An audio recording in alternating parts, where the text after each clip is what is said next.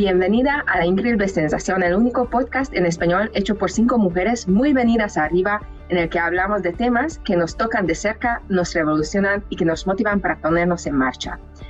Estamos en el episodio 65. Yo soy Charlotte Soconi y hoy seré la encargada de conducir esta entrevista tan maravillosa junto con mi compañera Susana Mancini. Hola Susana, ¿qué tal? ¿Cómo estás? Hola, pues mira aquí con muchas ganas de empezar a hablar con Laura, la verdad. Sí, saludamos también a nuestra entrevistada hoy, muy especial también para mí. ¿Cómo estás, Laura? ¿Qué tal? Buenos días. Buenos días, muy bien, con muchas ganas de empezar también, impaciente. Mm, bueno, que yo creo que mm, hoy va a ser un episodio muy, muy, muy interesante y quiero, pues eso, que conozcáis un poquito más a Laura. Las capas de Laura es el nombre del espacio el que Laura ofrece acompañamiento a las mujeres en busca de su propia sanación. Este proyecto surge de su propia necesidad como mujer y como humana de sanar y conectar con su corazón y su propósito. La vida la empujó a conciliarse con su ciclicidad, sanar la relación con el femenino, trabajar profundamente en su sexualidad y las traumas. Desde entonces, Laura no ha dejado de formarse y hoy cuenta con varios títulos en terapias holísticas, terapia menstrual madre tierra, reiki o tantra, entre otras, y actualmente también está formando como facilitadora de respiración ovárica, alquimia femenina, madre de Dios hermoso, qué nombre. Como terapeuta, también de medicina tradicional china y también holística. Suscríbete al podcast en cualquiera de las plataformas de escucha, Apple Podcasts, iBox, Spotify, para que vayamos ganando popularidad pásate por nuestra página web laincreíblesensaciondevenirsearriba.com para conocer más sobre nuestro proyecto, nuestros contenidos. Y también puedes suscribirte a nuestra newsletter y recibir las notificaciones del nuevo episodio y las futuras novedades. Pues la verdad que hay muchísimas ganas porque lo vemos de que estamos con una experta en, material mm, completamente porque hoy vamos a hablar sobre la sexualidad y también la tantra, que además creo que es un tema que además ahora en plena primavera, eh, que además que estamos en el mes de la mujer, creo que mm, mm, muchas de nosotros nos cuesta entender nuestra propia feminidad y también la potencialidad que eso contiene, ¿no? Eh, muchas veces es que mm, muchas veces ocurre esto porque nos da vergüenza llegar a conocer nuestro propio cuerpo femenino, ¿no? Por completo, llegar a conectar con nuestra sexualidad, porque, porque claro, todo lo que es sexual o los conceptos básicos están como muy coetocéntricos, que no permite esta exploración más, más sana, ¿no? Eh, entonces, hoy te tenemos aquí para, pues, mm, quitar todo lo que no necesitamos sobre estos conceptos, eh, sanar estos conceptos y ya va voy a lanzar la pregunta, que, ¿qué es el sexo? ¿Qué es la sexualidad para nosotras? Vale, bueno, eh, lo primero, gracias por invitarme. Estoy muy contenta porque siento que estos temas son muy, muy, muy necesarios para sanar muchas partes profundas de nosotras y para tener relaciones más libres y más coherentes con quien somos y con lo que deseamos y con lo que necesitamos, ¿no? Entonces, gracias por eso y espero que este podcast llegue a tocar pues muchos corazones y así lo siento. Bueno, la pregunta que es el sexo, eh, me podría tirar tres horas hablando de esto, pero voy a intentar ser breve a mí pararme, como ya dije el otro día. Vale, el sexo, eh, si yo digo la palabra sexo, automáticamente vosotras y, las mujeres o las personas que nos están escuchando, seguramente si decimos sexo o si decimos placer, eh, automáticamente la mente se va al orgasmo o al coito, incluso hasta la masturbación, ¿no? Y, y lo que pasa es que tenemos, no es que esto esté mal, pero si os dais cuenta, vivimos un sexo y una sexualidad muy mental muy basado en lo que yo he aprendido mentalmente. Entonces, si nos vamos a lo simple, si nos vamos a lo básico, la sexualidad, el sexo, es la energía básica de la vida. Mm. Todo lo que está vivo viene a través del sexo. Y fijaros que somos seres, que todos los seres humanos que hay en la Tierra, todos, vienen de un acto sexual. Entonces, ¿cómo puede estar el sexo tan, por una parte, tan reprimido y por otra parte tan pervertido también. No lo vemos como algo natural. Como la gente no se cuestiona comer, respirar, ¿no? Es como, son cosas que hacemos normalmente. ¿Por qué hay tanta movida con el sexo, ¿no? Porque también es una manera de controlar a las personas. Mm. el sexo, la energía sexual, es la energía de la vida, es la energía que nos mueve, ¿no? Yo ahora mismo para estar aquí hablando estoy utilizando mi energía sexual. La energía sexual también es esta danza de, de, entre nuestras polaridades internas. Así se mueve esta energía. ¿no? Las polaridades internas, si eh, trabajamos, por ejemplo, con el Tao, serían yin-yang, ¿no? masculino, femenino, que seguro que esto lo habéis escuchado. Eh, para el Tantra son Shiva y Shakti. Entonces, eh, la naturaleza también está presente. El día y la noche, las estaciones del año, la abeja que va a la flor, todo es una danza sexual. Y cuando tú empiezas a darte cuenta de esto, empiezas a vaciar tu mente de mucha basura y de muchos condicionamientos que tenemos con respecto al sexo. No es como todo el mundo practica el sexo, pero que nadie se entere, ¿no? Parece que vamos a la iglesia eh, a, a, rezar y nos tenemos que quitar el coño para rezar, ¿no? Cuando somos seres que somos completamente sexuales. No quiere decir que tengáis que estar haciendo el amor delante de vuestros hijos, pero que vuestros hijos sepan que hacéis el amor no es malo, es algo natural.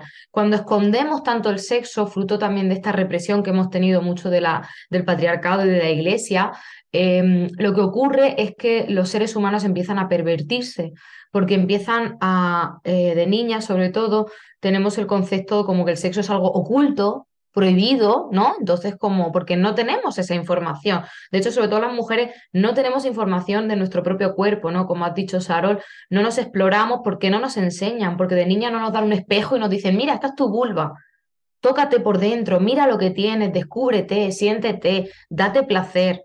Como no sabemos eso, eh, queremos aprender y lo hacemos de fuentes que no son sanas para nosotras, como por ejemplo la pornografía, ¿no? Entonces es, eh, el niño y la niña crece obsesionándose por ese sexo que realmente es algo natural y es algo innato.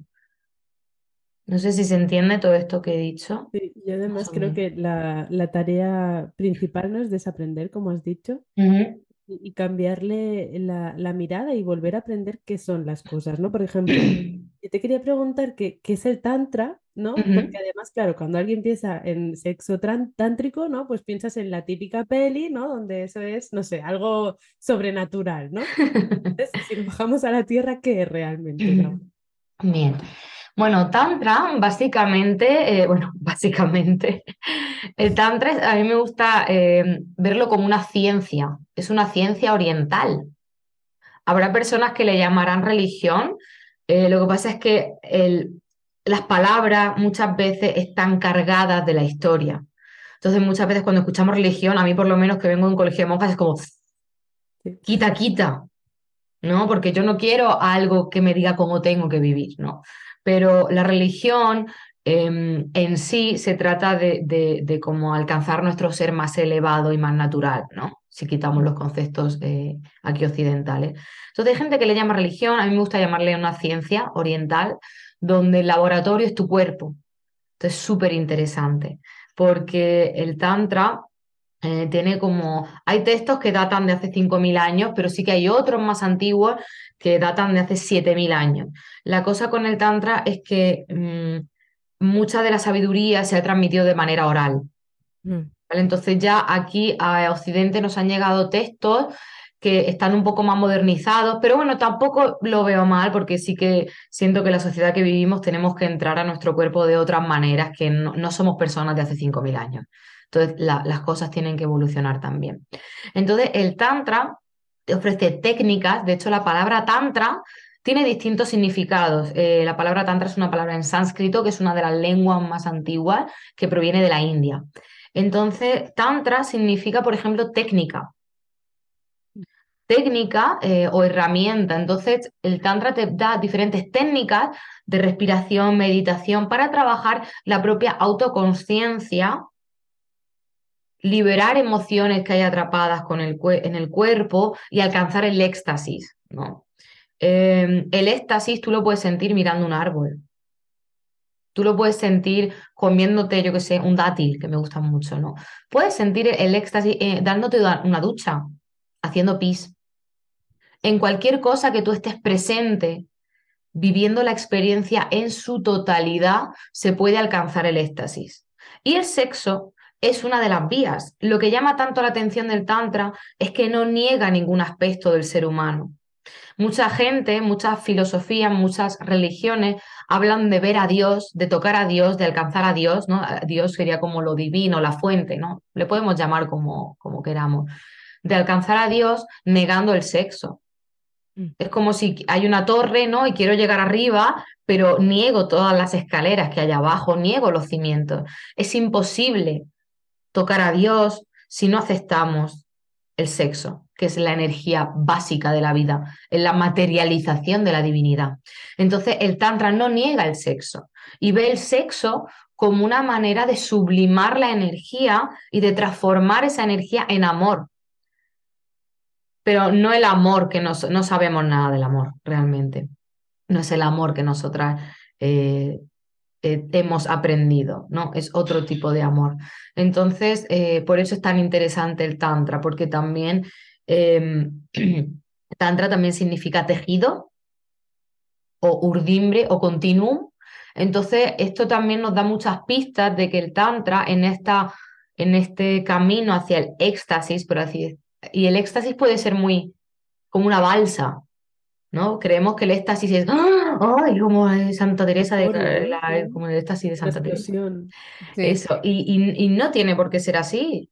Es como, como sentir esta unión con el todo, ¿no? Y por eso Tantra también significa tejido, porque la sensación y la idea de separación es falsa. Por eso estamos tan insatisfechos en nuestra vida. Por eso siempre el ser humano quiere más, el ego quiere más, porque no está satisfecho. Y cuando tú empiezas a trabajar en tu energía, en tu cuerpo, te das cuenta de que estamos unidas y estamos unidos entre nosotras, entre nosotros, con todo lo que está vivo, con toda la materia, con todo el universo. Y ahí es donde te lleva el Tantra. Y es un camino que en Occidente se ha falseado mucho, porque al final, el como estamos tan obsesionados con el sexo, ¿no? El sexo es lo que vende. Entonces también nos crea como eh, otro mandato más, ¿no? Es como, bueno, ahora soy la mujer tántrica, ahora tengo que hacerlo de esta manera, ¿no? Ahora tengo que hacer sexo tántrico y lo tengo que hacer de esta manera. Y todo esto no nos crea más que dogmas y no nos crea más que objetivos. Y el tantra es todo lo contrario. El tantra es vive lo que estés sintiendo en totalidad, sin juzgar con los pensamientos que estés sintiendo. El tantra no controla, ¿no? Por eso em, en muchos textos tántricos se dice que, por ejemplo, el tantra es el camino de la realeza. Mm. No es el camino del guerrero, no hay lucha. No se trata de controlar los pensamientos ni de controlar las emociones, se trata de rendirte. Y en, ese, en esa rendición empezamos a obtener la desidentificación. Y yo ya sé que yo no soy un cuerpo, yo no soy unas emociones, yo no soy unos pensamientos, yo soy pura conciencia que observa todo. Nos convertimos en nuestras propias observadoras. Y eso es muy hermoso, pero también doloroso porque tienes que dejar morir en ti muchas cosas con las que nos identificamos, ¿no? Y me gusta mucho también porque el Tantra es el camino de la blandura, de aprender a ser más blandas, ¿no? Hay una frase de Lao Tse, que es un, sabio chino, mm. que, que dice, esta frase la regalo siempre a todo el mundo porque para mí es como que la, la intento integrar todo lo que puedo en mi vida, ¿no? Y es, lo blando no se parte. Lo blando no se parte. Y estamos acostumbradas a hacer de todos nuestros traumas, de todas nuestras ideas, nuestra personalidad y eso nos impide ser flexibles. Tenemos miedo de sentir y entonces me acorazo. Y eso me impide que la energía sexual, que es mi energía vital, circule por mi cuerpo. Tantra también es el camino de volver a ser niños, por ejemplo, eso también. Y ya párame porque... No, no, no, eh, mira, yo creo que nosotras con Susana aquí solamente, ¿sabes? Como estos perros, eh, lo que es ahí en los coches, estamos sin parar diciendo que sí, que sí, que sí, que sí, que sí, totalmente. Además, mm, partías varios malones, me, eh, abriste varios malones y, y a ver, a ver, yo ya no lo sé ni siquiera dónde empezar a preguntar, pero bueno, vamos a, vamos a intentar eh, ir poquito a poco. Bueno, volvemos un poquito con un capítulo, o capítulo eh, con una cosa, con una idea antes eh, que creo que también es muy interesante de que vayamos desarrollando un poquito más. Eh, que dijiste, ¿no? Que somos en realidad seres sexuales, ¿no? Sí. Y que también eso nos muestra eh, o nuestra energía vital, ¿no? Ujú. ¿Por qué hay este miedo de exponerse? Eh, ¿Cómo nos conecta la sexualidad con la vida? Ujú, Vale. El principal miedo a exponernos eh, es porque lo que yo siento es que no nos relacionamos las personas de manera honesta. Nos relacionamos a través de las máscaras. Todo el rato. Entonces, la sexualidad necesita de apertura corporal. Necesita de activación del sistema nervioso parasimpático. Necesita de algo que la gente le da urticaria, vulnerabilidad. Entonces, ¿qué pasa? Que como yo estoy acostumbrada a tener 20.000 máscaras, que yo también las tengo, pero hay que saber cuándo ponérselas y cuándo quitárselas, ¿no? Y ser consciente, siempre conciencia, ¿no? Y, y lo que pasa es que yo conmigo misma también he aprendido a tener una máscara. Mm. Entonces, desde muy chiquititas hemos aprendido esta energía vital, ¿no? Por ejemplo, la, la rabia es un, un gran problema que tenemos, sobre todo la mujer, en expresar la rabia, ¿no? Porque un tío expresa su rabia, pues, los hombres, em, aunque diga cosas de los hombres, los amo, ¿eh? En plan, no es. Pero sí que socialmente está más aceptado que un hombre expre- eh, exprese su enfado, ¿no? Y es como, uy, mira lo que macho, ¿no? O "Mira, ahí tiene dos cojones. Pero una mujer, cuando expresa su enfado, está loca, está histérica, se le está yendo la olla. Entonces, la rabia, por ejemplo, es energía sexual. Los límites son energía sexual. Eh, hasta hacer como eh, eh, la expresión natural de nuestro cuerpo, que estoy contenta, ¡ah! no, me expreso, que estoy triste, joder, no, me expreso. ¿Qué pasa? Que si os dais cuenta, observaros en vuestra vida diaria, apenas nos expresamos, ¿eh? Ni siquiera cuando estamos muy contentas. Daros cuenta de esto, ¿no? Parece que nos han metido un palo por el culo y ya me tengo que comportar. Me gusta mucho esta expresión porque si tú ves a la gente adulta, Sí, sí. todo el mundo tiene un palo en el culo.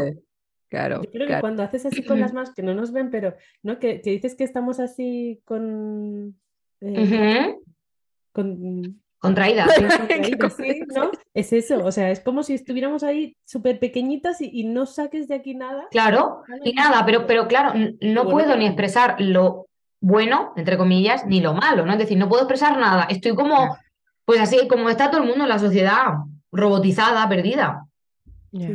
Robotizada y muy satisfecha. Entonces, ¿qué pasa? Que yo desde chiquitita he aprendido por las situaciones de la vida, por lo que sea, no tenemos que haber pasado una infancia muy difícil, es algo que forma parte de la sociabilización del ser humano. Eh, hemos aprendido ciertos programas y ciertas cosas que nos han desconectado de nuestra energía, porque percibimos que esta energía, cuando yo hablo de energía, hablo de energía sexual, Mm. hablo de energía vital. Esta energía es peligrosa. Mi es muy fuerte. ¿eh? Mi expresión auténtica es peligrosa. O si yo me expreso, me dicen que me calle. O si yo me expreso, no me escuchan, me siento ignorada. Si yo me expreso, uy, ya bastante lío ahí en casa, pero encima yo no soy importante. Mi expresión no es importante. Entonces yo aprendo a tratarme así y aprendo a acorazarme. ¿Qué pasa? Que cuando yo empiezo a crecer y si yo a mí, ay, el tantra, no sé qué, no mucha gente, ay, quiero hacer tantra. Y yo le digo, sí, ven, ven aquí. Ven acá para acá. Ven acá para acá, que con mucho cariño yo te voy a acompañar a morirte. Entonces, cuando empezamos a entrar en estos espacios de vulnerabilidad, de intimidad, la energía sexual que comienza, eh, se empieza a gestar en nuestros dos primeros chakras, ¿vale? El primer chakra que está justo en el periné, que es esta zona que está entre el ano, el ano y los genitales, lo- para quien no lo sepa. Y el segundo chakra está como unos 3-4 dedos por debajo del ombligo, ¿vale? Que corresponde también a todos nuestros órganos sexuales.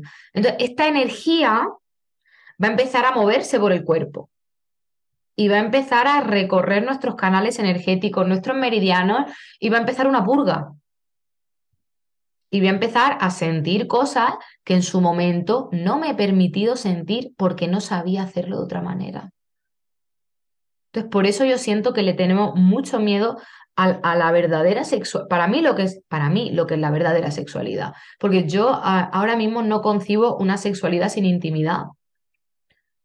Mm. No, creemos también que podemos separar nuestro corazón de nuestros genitales con nuestra mente.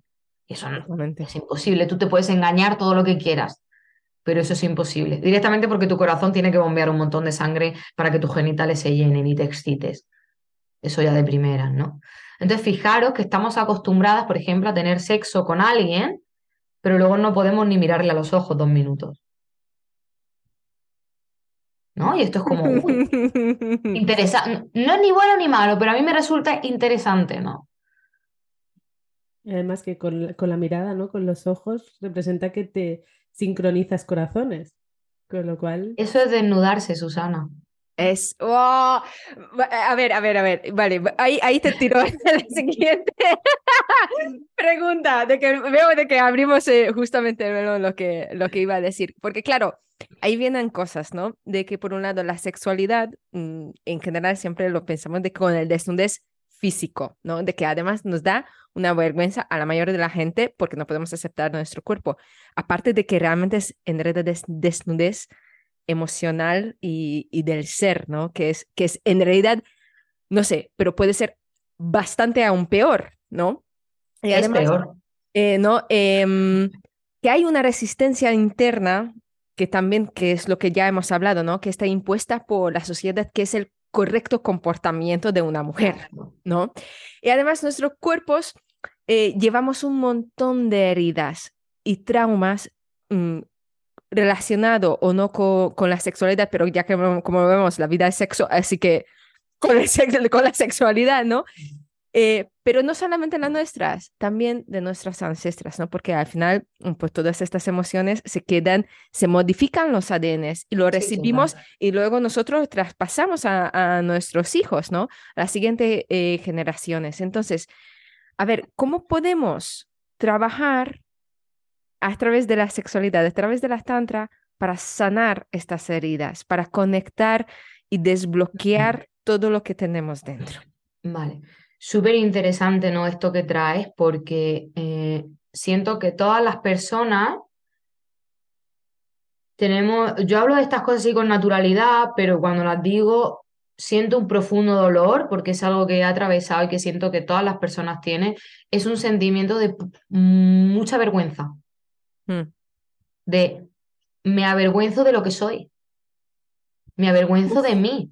Ya no es, ya no es me avergüenzo de mis tetas, me avergüenzo de mi cara. No, es como me avergüenzo de, de, mi ser. Y eso es, hemos aprendido eso de niñas. Y para sanar eso, eh, para mí, sanar es sentir. Sanar es sentir. Puedo entenderlo, puedo decir, ah, esto me viene de mi abuela, pero si yo no lo siento, no se va a ir. Entonces, ¿qué pasa? Que la sexualidad requiere la sexualidad más, no la descarga genital, que para mí eso es, mm, no, no, descarga, no la descarga, sino de tener una sexualidad desconectada del corazón. Eso no quiere decir que tengas que acostarte con alguien y estar súper enamorada de esa persona y querer casarte con ella. No, pero estar en amor y hacerlo porque te sientes abundante y porque quieres compartir. Eso es muy mm. diferente a utilizar un cuerpo para masturbarte con él. Entonces, no hay cosas buenas ni malas, y es desde dónde yo lo hago. Entonces, como bien has dicho, la sexualidad es algo que impregna todo nuestro ser. Esto es algo importante que lo entendamos. Impregna todas nuestras células, no solo en nuestro genital, en nuestros pechos, todas nuestras células. Y cuando la energía sexual se activa, todas nuestras células vibran, todo nuestro cuerpo es orgásmico, es una energía curativa. O sea, a través del sexo podemos generar un ser humano. ¿Qué no podemos hacer si estamos en contacto con esa energía? ¿Qué no podemos sanar con nuestra propia presencia? De eso se trata. Y así es como te conviertes en tu propia alquimista. Y no necesitas que alguien te diga, ¡ay, qué buena estás! Porque tú te vas a mirar al espejo y vas a decir, soy una diosa.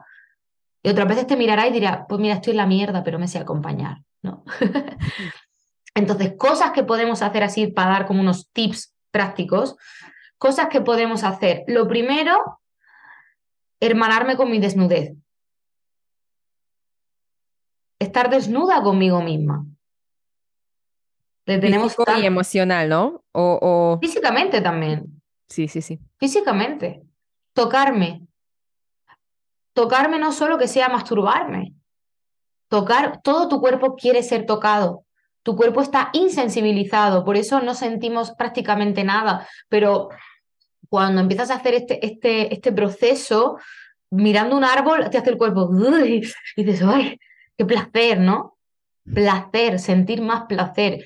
Eh, cuando empiezas a, a quitarte el concepto de que placer es solo mm, coito y orgasmo, tu vida, la mente, por eso hay que ser más blanda, ¿no? La mente hace, y dices, Dios, si puedo tener placer con muchas más cosas.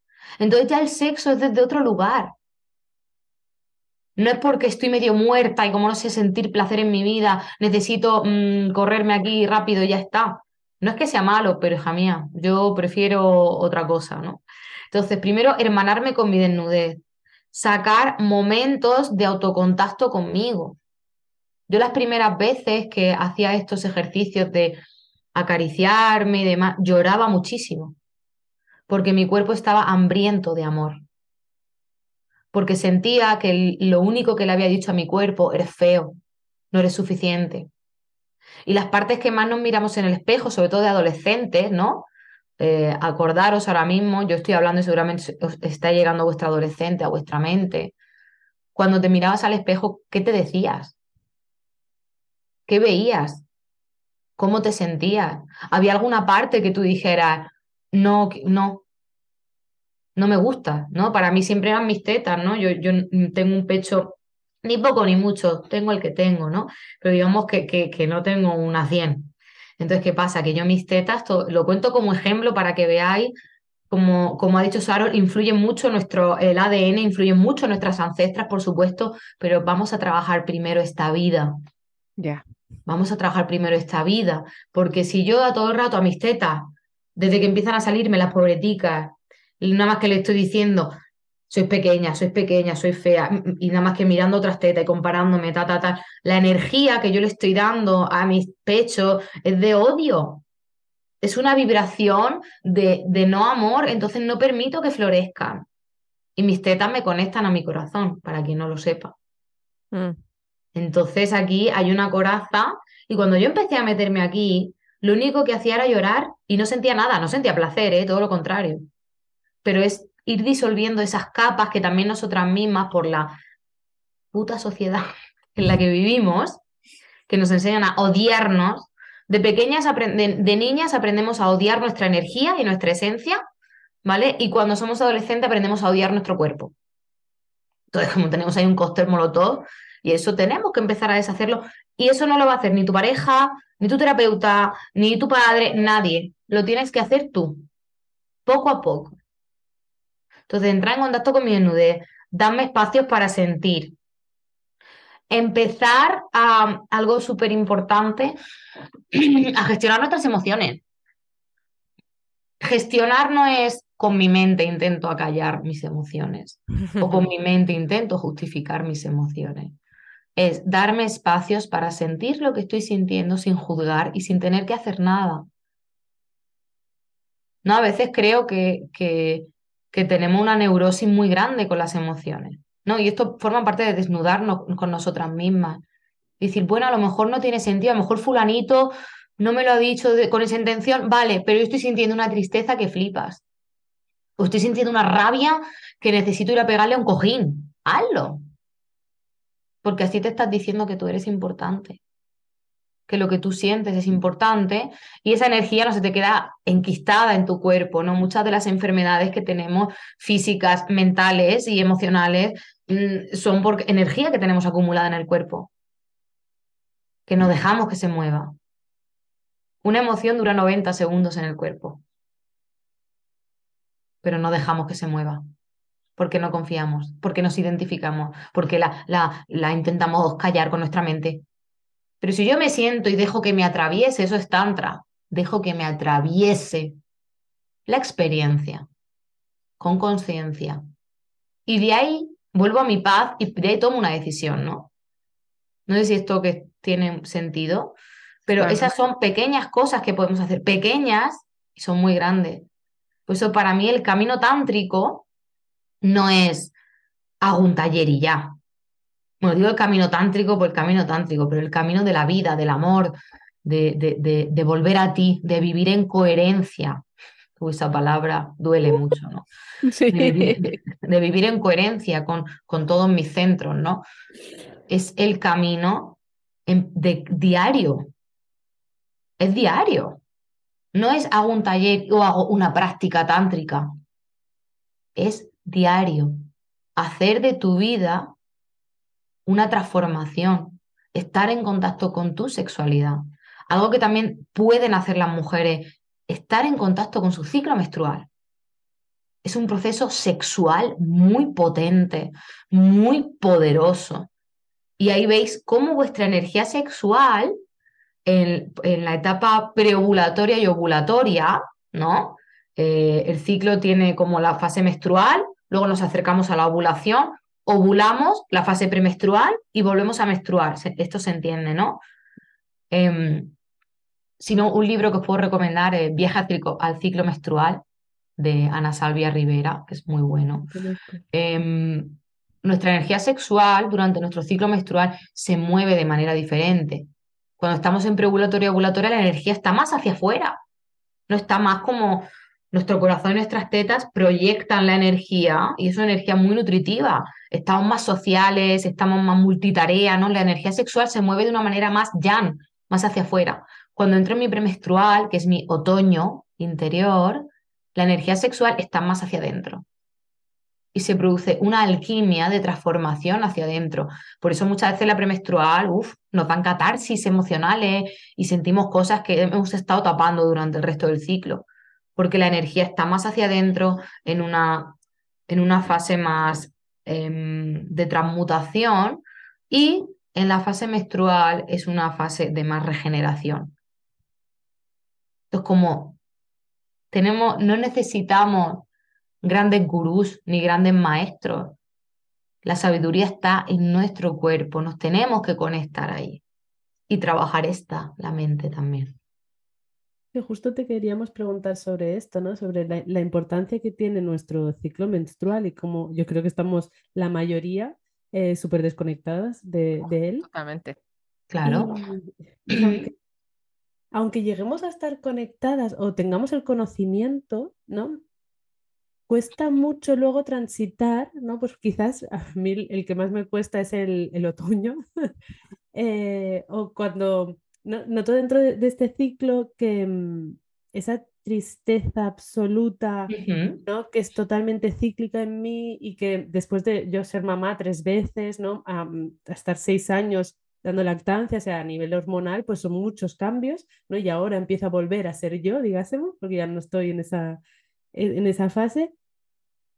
Pero claro, es muy difícil transitar eso, tal y como decías, ¿no? O sea, para mí has abierto ahí ese, claro que es camino, pero... Pero eh, lo que pasa es que la sociedad es antivida. Totalmente. acuérdate de esto. La sociedad. en el trabajo. la, sociedad es antivida. Básicamente. Entonces, ¿qué pasa? Que muchas de las paranoias que tenemos en premenstrual no son por nuestra culpa, entre comillas, es por la sociedad. Porque la sociedad quiere, una mujer que está conectada a su ciclo es una mujer poderosa. Ya. Uh, sí, sí, señora. Una mujer que está conectada a su ciclo es una mm. mujer soberana y poderosa. Mm, Porque mm. si nosotros tuviéramos el descanso que merecemos por derecho y por naturaleza en premenstrual y en menstrual, bajar el ritmo, tal. Eh, joder, o sea, en preovulatoria, en ovulatoria me lo como todo y sé a dónde va mi energía.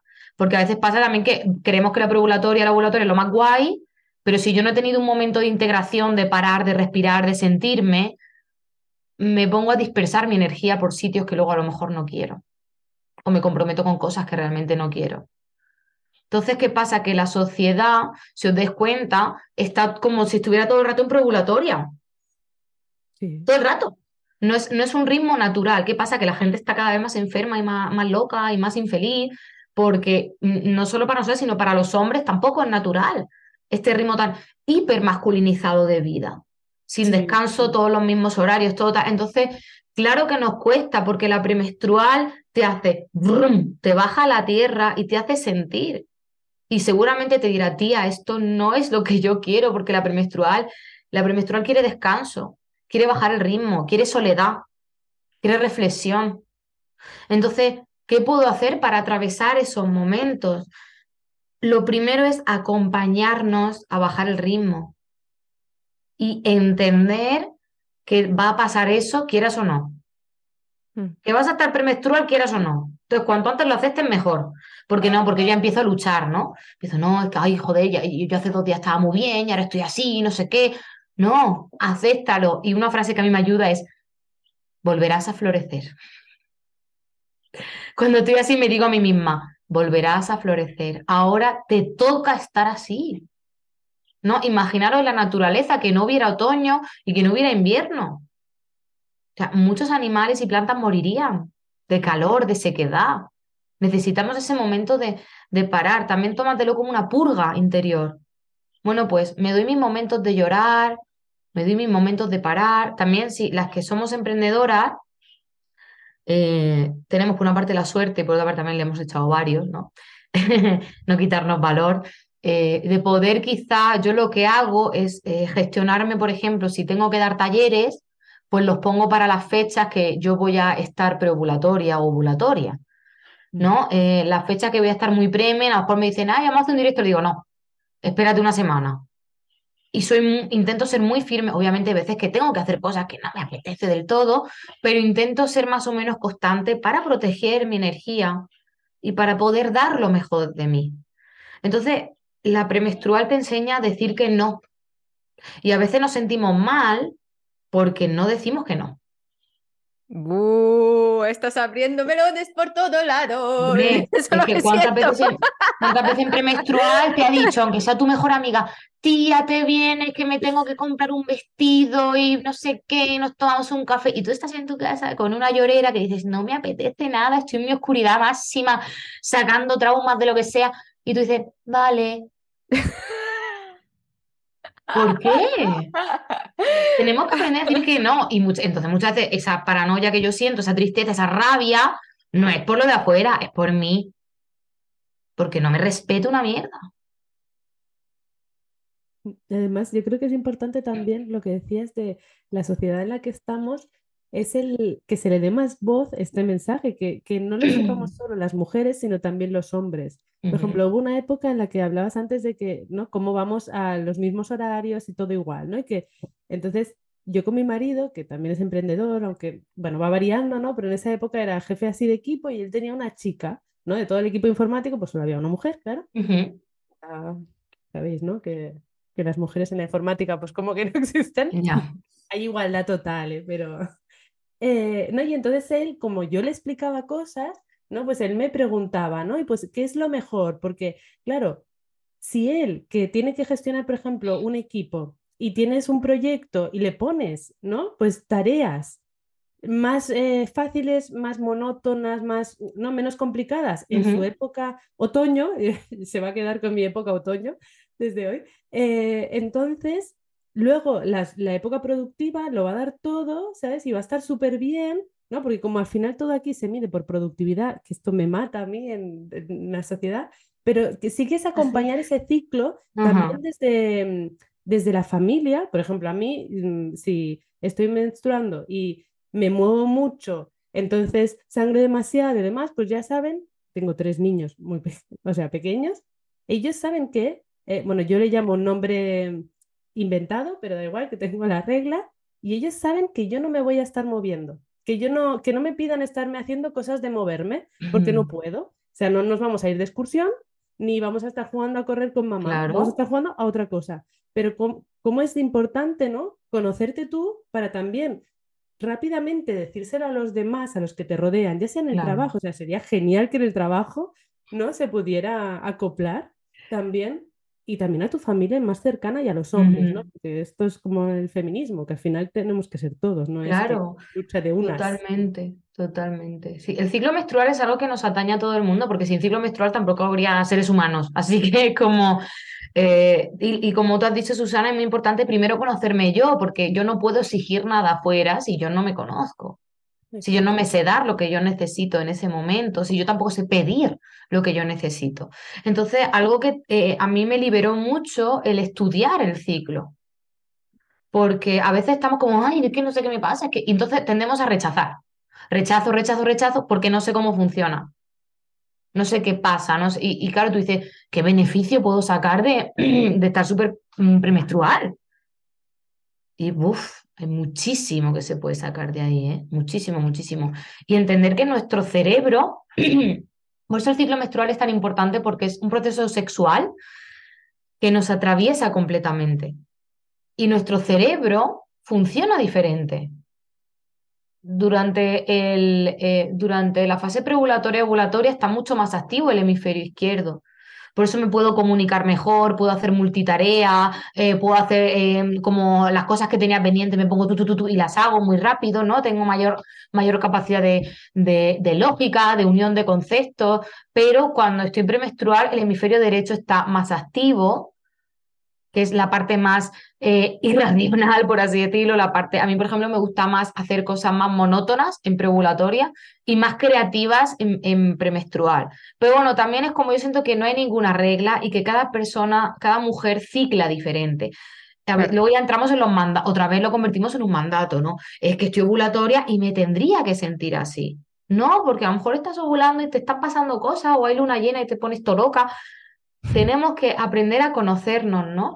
Y, también la progesterona, que es la hormona que se produce, que es una hormona sexual, otra vez, ¿no? Que se produce en la, en la premenstrual, es un opiáceo natural, es un relajante natural.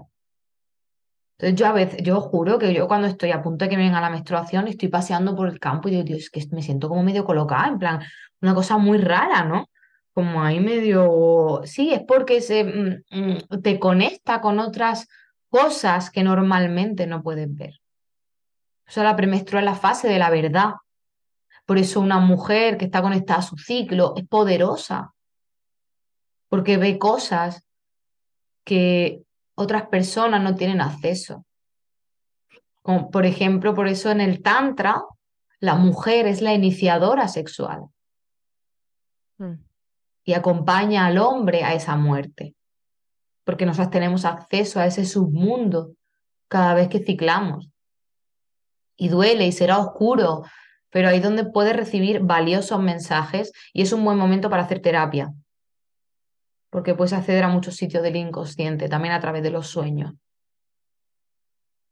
Wow, Laura, eh, estás tocando un montón de cosas. Además, lo que está como ocurriendo dentro de mí, ¿no? Que mm, yo tomaba anticonceptivo, creo que, bueno, desde el 17 hasta que tenía 30.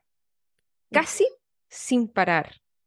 Es y, y mira, mi padre es, es, ginecólogo, ¿sabes? Es decir, como ciencia había en casa en la materia, ¿vale?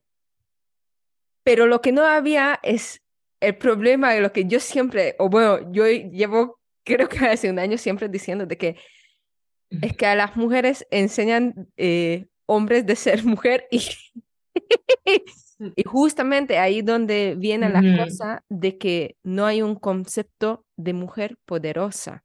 Claro. ¿no? Lo que también habla Pincola Estés, ¿no? Eh, la mujer que corre con el lobo, que es, que es Biblia, de verdad es Biblia, que todavía que del último capítulo no había buscado, que por favor que lo busca, porque es de verdad, eh, abre, abre ojos por todo lado. Y mm, bueno, también como tú lo dijiste, ¿no? De que cuando conectamos, resulta de que hay, hay un poder. Yo siempre era muy friki de todo, todas las tradiciones orientales y de verdad que la tantra, además, es una materia que siempre yo como querría ponerme con ello. Lo que pasa como siempre, ¿no? Sabiendo de que puede ser poderosa da miedo, ¿no?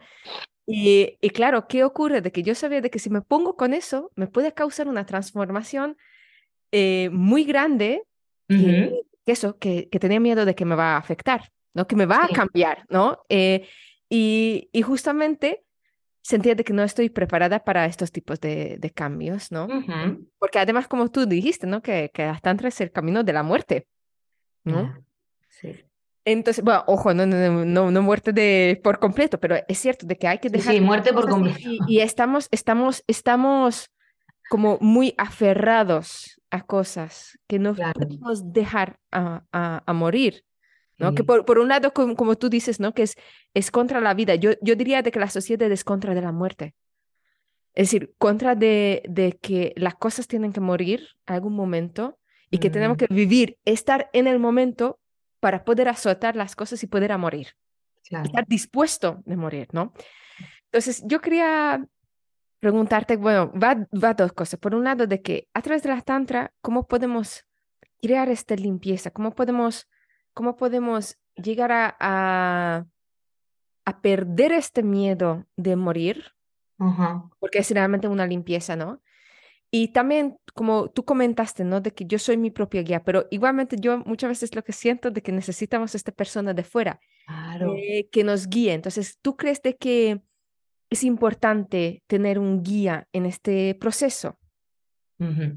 Sí, bueno, varias, varias cosas te voy a comentar con respecto a lo que has dicho, como de ese, eh, bueno, cerrándolo del tema del ciclo, eh, como que la sociedad también nos mete mucho la anticoncepción, porque cuando nos tomamos anticonceptivos no ovulamos, no estamos premenstruales, entonces no damos por culo a nadie y estamos súper productivas. Entonces nos han vendido, el, es que me pongo con esto muy encendida, ¿eh?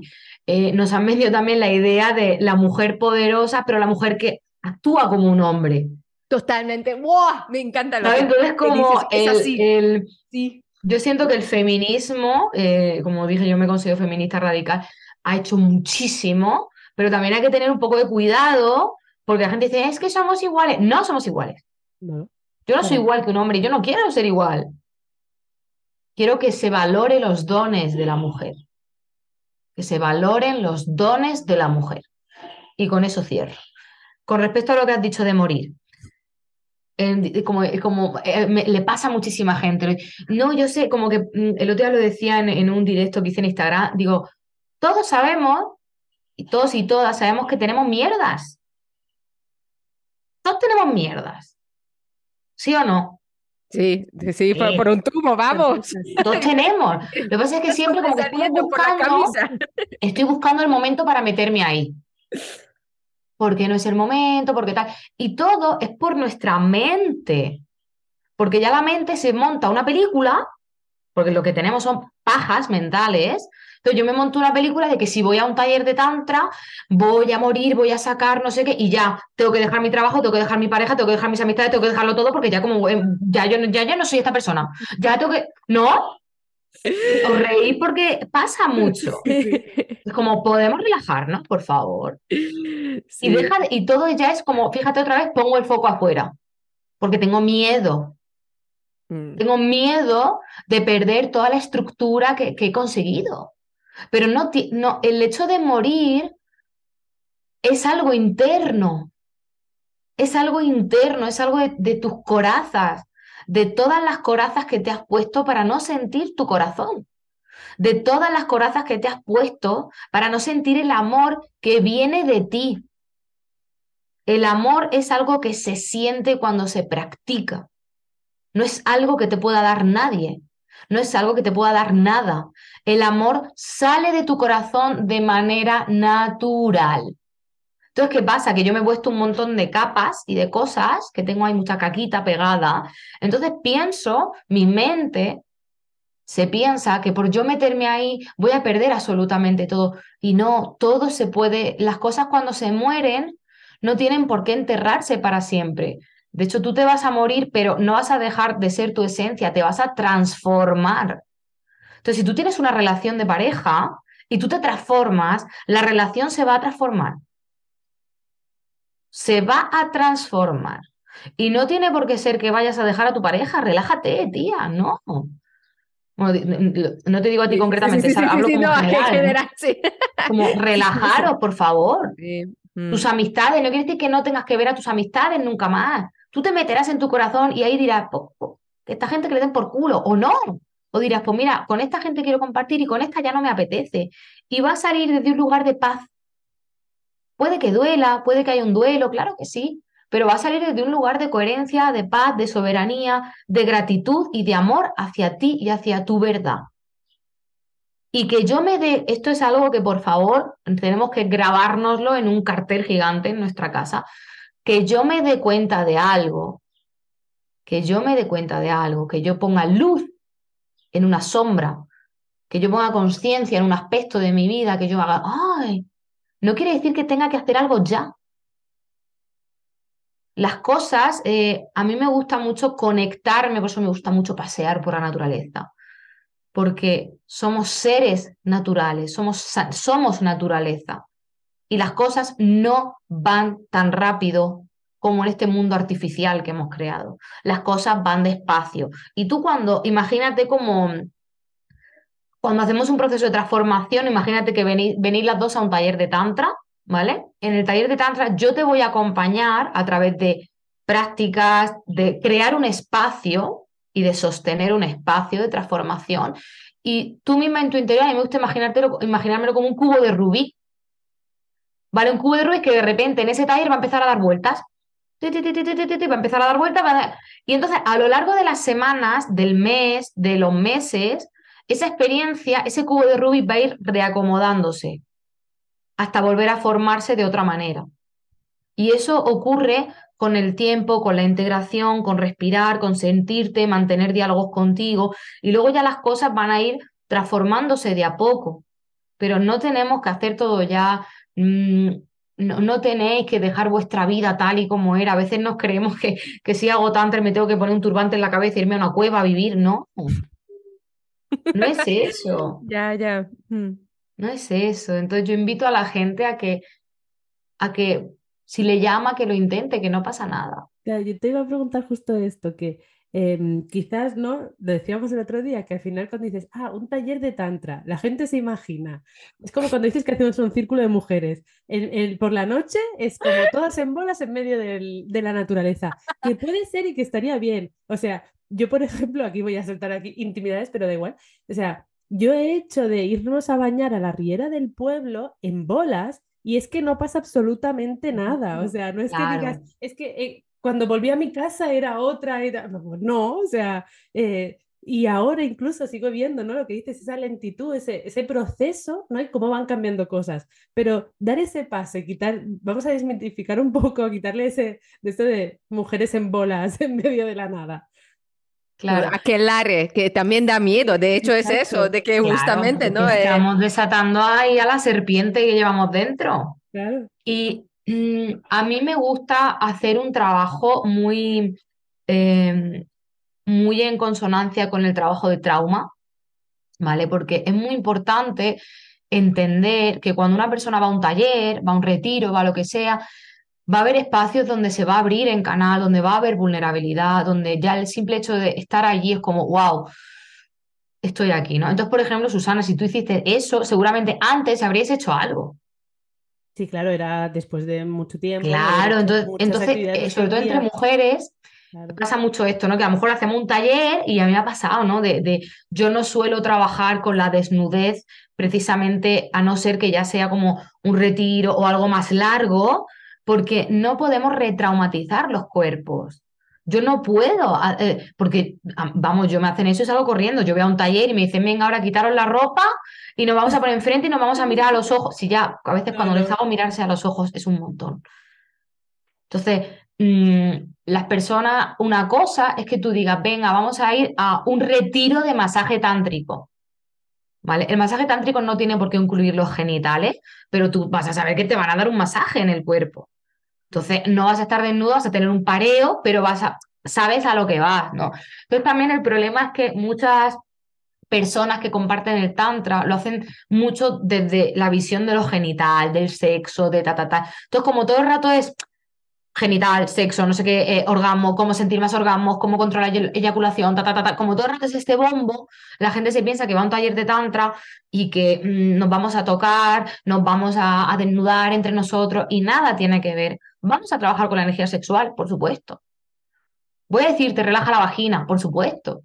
Va a haber un momento que a lo mejor te digo, pues quédate con las manos en los pechos y respira. Puede que sí, pero no te voy a hacer ni que te desnuden ni que hagas cosas de estas, ¿no? Y, y, mucha gente siempre me, eh, ahora ya no tanto, pero al principio me preguntaban, ¿y qué, ¿y qué vamos a hacer? ¿Y qué no sé qué? Porque tienen miedo, porque tienen miedo.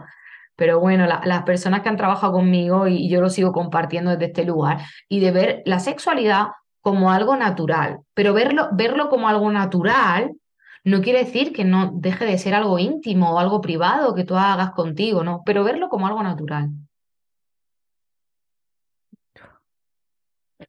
Ay, Laura, yo estoy, yo estoy enamorada, yo estoy, yo estoy eufórica, yo estoy fluyendo. Total, totalmente, totalmente. Y no sé tú, Susana, pero yo estaría escuchando aquí mm, a Laura hasta pasado mañana perfectamente. Pero bueno, igualmente como todo lo bueno tiene que, pues, tiene que terminar a algún momento. Vamos, vamos, vamos acercando eh, al final de nuestro capítulo y bueno, tenemos una pregunta que preguntamos todo el mundo, ¿no? Eh, ¿qué es, qué significa para ti la increíble sensación de venirse arriba? Ay, un espacio necesario un espacio para la transformación, un espacio para compartir cosas que a veces la mente puede tener resistencia o a veces la mente puede no entender, pero el ser y el corazón hace clic. Y como he dicho, esas cosas se van a ir reacomodando y, también como un espacio de mujeres donde hablar con naturalidad, sin tapujos. Y, lo que me gusta también es eso, es uno de los dones que yo considero eh, femeninos, ¿no? Como esa entrega y esa nutrición cuando somos abundantes, sin esperar nada a cambio. Ay, Qué bonito. Pues. Ay. Yo, yo estoy, estoy, estoy conectada, estoy eufórica totalmente. Yo podría ir perfectamente ir ahora al parque y abrazar árboles, te lo digo. Así que, bueno, eh, quizás lo haré, quizás lo haré, no te, no te lo creas. Pero bueno, Laura, eh, mm, mil gracias por este rato. Eh, también me gustaría de que cuentes a la gente que cómo puede encontrarte, también que hables una mejilla de tus talleres, sí que, sí que tienes varios talleres, también vas a tener creo que en junio un, un retiro. Y bueno, eh, decime por favor de que cómo podemos, eh, puede encontrarte la gente, que luego dejamos en la descripción de, del capítulo. Ole, muchas, muchas gracias. Esto también como que yo agradezco porque me ayuda un montón a seguir expandiendo mi trabajo, a seguir compartiendo eh, mi medicina para recordaros que todas tenéis medicina dentro y, todas somos estas esta sanadoras ¿no? y estas mujeres poderosas. Y, bueno, me podéis encontrar en mi Instagram, que es las capas de Laura, por eso me llamo así, porque son muchas capas y cada vez no terminan. También mi página web, lascapasdelaura.com. Eh, luego también en junio, creo que es del 23 al 25, hay un retiro de Tantra Mixto en las montañas de Málaga súper, súper power va a ser, ya hay algunas plazas cubiertas, pero bueno, espero que, que, la gente se anime. Y ahora también el 25 de marzo empieza un programa que es solo para mujeres, que se llama Mujer Raíz, que son cinco meses y nueve encuentros, que es uno cada 15 días para que como que eh, respetando este ritmo orgánico, que dé tiempo a integrar, a ver las sesiones. Y las inscripciones están ya abiertas, así que en la le podéis echar un vistazo o escribirme a mí directamente y, y nada, yo con todo mi corazón feliz de, hacer lo que hago y de compartir. Y, hoy reflexionaba mucho sobre esto, ¿no? Sobre el tema de la, de la mujer medicina, ¿no? Y, de las heridas. Y, es muy bonito ver que tantas heridas que, que yo he tenido y que tengo, ¿no? Y que sigo abrazando y transitando, como que son los espejos de muchas mujeres y que necesitamos crear espacios de verdad, de compartirnos, porque ahí se produce mucha cura y mucho sentimiento de unión, de tejido y de no estar sola y eso nos da mucha, mucha fuerza. Así que muchas gracias por invitarme, muchas gracias por el espacio. Eh, para mí queda abierta la propuesta de venir aquí otra vez y seguir hablando de cosas porque me lo he pasado súper bien y, y ya sabéis que hablo mucho. Así que muchas, muchas, muchas, muchas gracias, de verdad. Gracias. Sí, gracias a ti, Laura. Ha sido un placer compartir con vosotras. Gracias. mil, mil gracias, Laura. Y, y, yo no puedo, bueno, eso, estoy súper agradecida de traer este tema y hablar eh, de ello con, con tanta apertura y aclarando mm, tantísimas ideas que creo que tenemos erróneas en, en la cabeza. Así que de verdad eh, recomiendo a todo el mundo que, que investiga a Laura eh, y que escuche este episodio las veces que haga falta, porque es, yo creo que es mejor que cualquier vitamina que uno puede tomar ahora eh, para primavera y más que no, que esto justo antes estuvimos hablando con los astros que están entrando. Vamos, eh, eso es un antídoto totalmente contra, contra las penas de, de, que podemos tener. Así que mil gracias. Adiós, adiós Laura, adiós Susana. Eh, gracias por estar aquí. Y bueno, gracias también que, que nos escuchan y estar al otro lado de las ondas. Nos, nos veremos pronto. Adiós. Adiós, gracias. Este podcast se alimenta gracias a tu opinión y tu feedback, por lo que te animamos a interactuar con nosotras en nuestras redes sociales o a través de los comentarios en la casilla de descripción del propio podcast. Y como siempre, te animamos a suscribirte a nuestra newsletter. Gracias por la escucha.